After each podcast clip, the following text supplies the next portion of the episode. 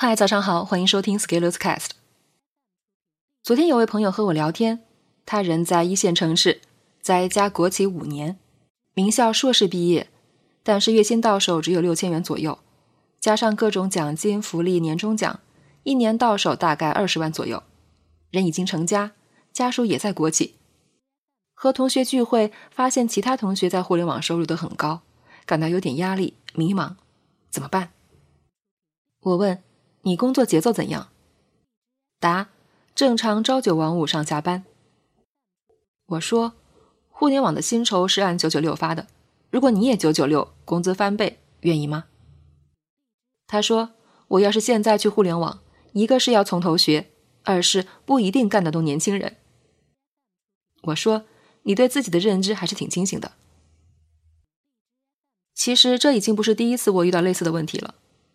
之前还遇到过在二线城市绝对垄断行业里面签着无限期劳动合同的员工想辞职到一线城市互联网公司自己闯一闯的，被我劝退了。互联网就那么香吗？借着今天的文章，我想问一下在互联网工作的朋友：如果你有这样一份国企工作机会，你会愿意放弃现在在互联网的工作吗？我的读者里有很多是在国企、央企工作的，在这些地方工作的人们。往往也会把自己看成是体制内的，那在这样的体制内工作，薪酬肯定要比互联网要低。于是很多人往往会问：我的前途在哪里？为了回答这个问题，前阵子有个人放弃了腾讯七十五万年薪，回老家当公务员，原因是不想再过九九六和租房生活。当时网上这张图很火，你看，生活就是围城。过着朝九晚五、不用加班的生活的人，羡慕高工资的人的生活；拿着高工资的人，羡慕可以过上舒服日子、正常上下班的人。你过着什么样的生活？你想要什么样的生活呢？小孩子才做选择，成年人说我都要。如果你都要，那你就要准备好付出非凡的代价。假如你在国企内工作，又想让自己多赚钱。那就有两个方向可以努力。第一个方向就是努力晋升，做领导。在任何机构里面，只要你能做领导，并且能晋升，你的获得感一定不会差。国企有什么特点？平台大，行业垄断属性强，官僚结构明显，部门山头林立，人员流动慢，流程工序长，裙带关系多，领导说了算。年轻人去这样的地方，往往是要被折磨掉锐气的，很多人受不了就走了。但是国企有什么其他特点？虽然有时候很忙，不会把九九六写在墙上，你还是会有一些生活，至少能过个周末。有时候你家里有一点事儿要去照顾一下，如果同事关系好，帮你一下也不会有太大问题。更不用说不会有人把办公室的厕所中蹲位锁上。不过。国企往往基层员工通常收入不够高，为什么基层员工收入不高？一是不让发，控制人工成本；二是根据职级来，领导收入比员工高；三是反正工作也不累，你习惯后也跳不出去。如果你在国企里面谋求发展，你就是要面向成为领导来发展的，那要怎么做领导？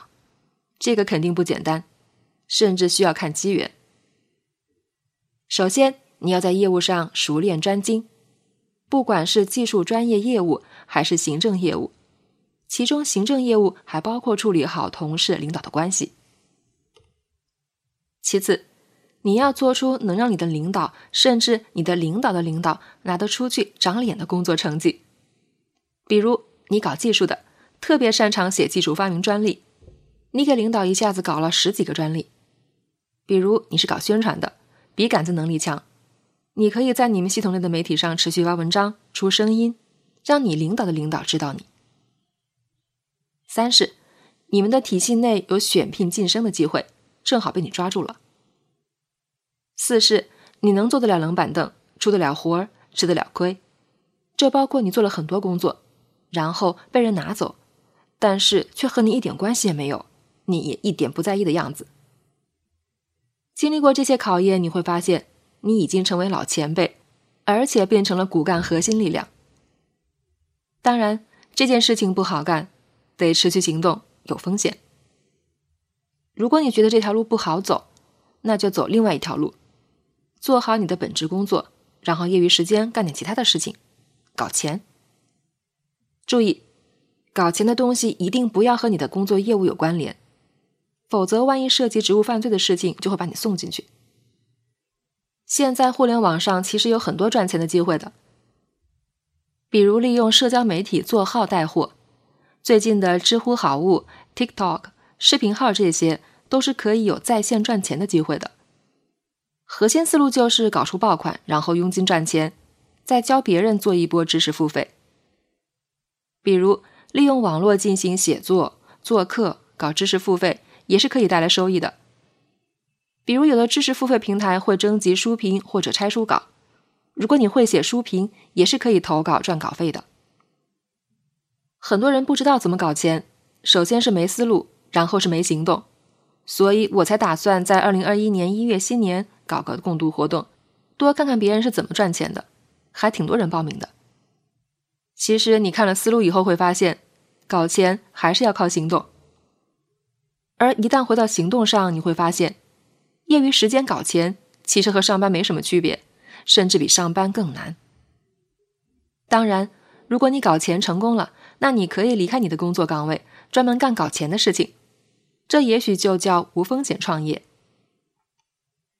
如果你上过班，又在业余时间搞过钱，你会发现，两个难度真的不是一个量级的。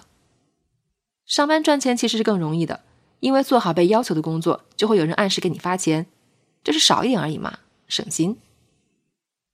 而利用业余时间搞钱是没有轨道的，你可以往任意一个方向努力，而且也可以毫无收获。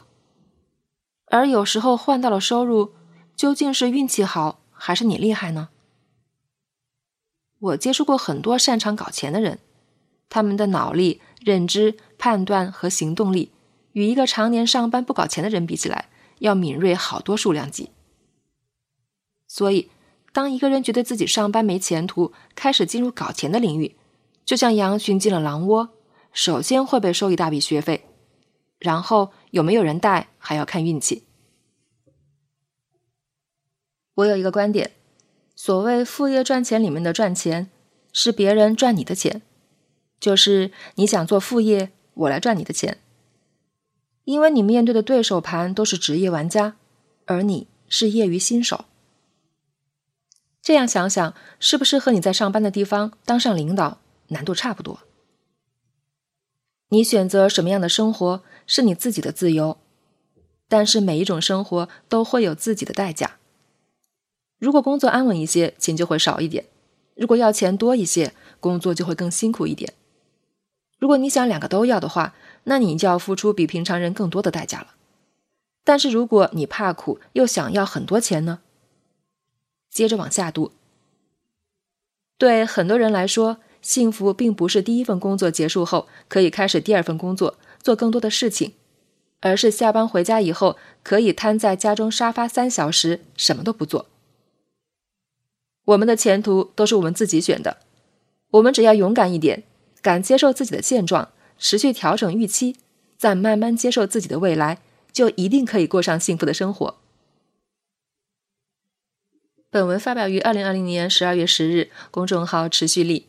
如果你喜欢这篇文章，欢迎搜索关注公众号持续力，也可以添加作者微信 f scalers 一起交流。咱们明天见。